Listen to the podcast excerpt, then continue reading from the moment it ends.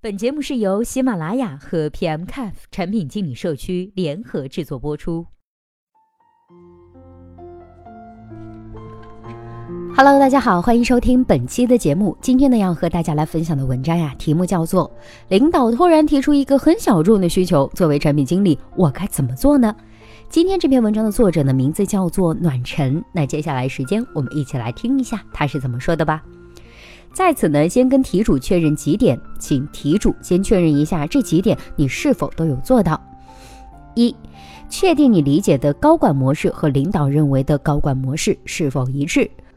作为产品经理，我理解的企业办公协同工具内的高管模式呢，无非就是高查看权限，高管想看啥就能看啥；高管理权限，高管可以做所有的增删改操作。高私密要求，高管与高管之间的 IM 界面自动进入隐私模式，不能截图。高响应要求，高管发出的 IM 消息和任务，所有人必须及时响应，甚至查看过以后会自动回执。具体呢，可以参见企业的微信、钉钉等产品。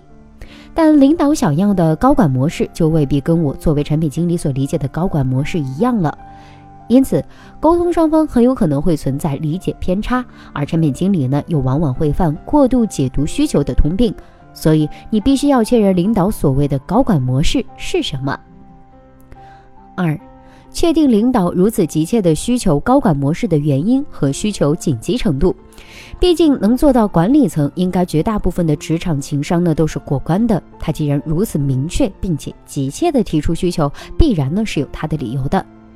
你要弄明白背后的原因和诉求是什么，才能有效的判断你做出的现在不合适做的判断和领导做出的立即需要、月底必须完成的紧急程度判断谁的更加合理。三。确定高管模式的优先级是否的确高于当前已经计划在月底交付的需求，将原计划要在年底交付的需求跟领导一起过一下，告知对应的优先级和原因，需求提出方是谁，能给公司和产品带来好处是什么，而插入高管模式的需求会对原定计划造成什么样的影响，可能导致哪些需求无法按照原定计划交付，造成的负面影响可能是什么。如果这几点呢，你都考虑到，并且已经与领导充分的沟通过，但是领导呢还是要求月底上线该需求，那么就是该老板比较任性。此时呢，作为领人家薪水的产品经理，你就没啥可说的了，直接按照办就是的了。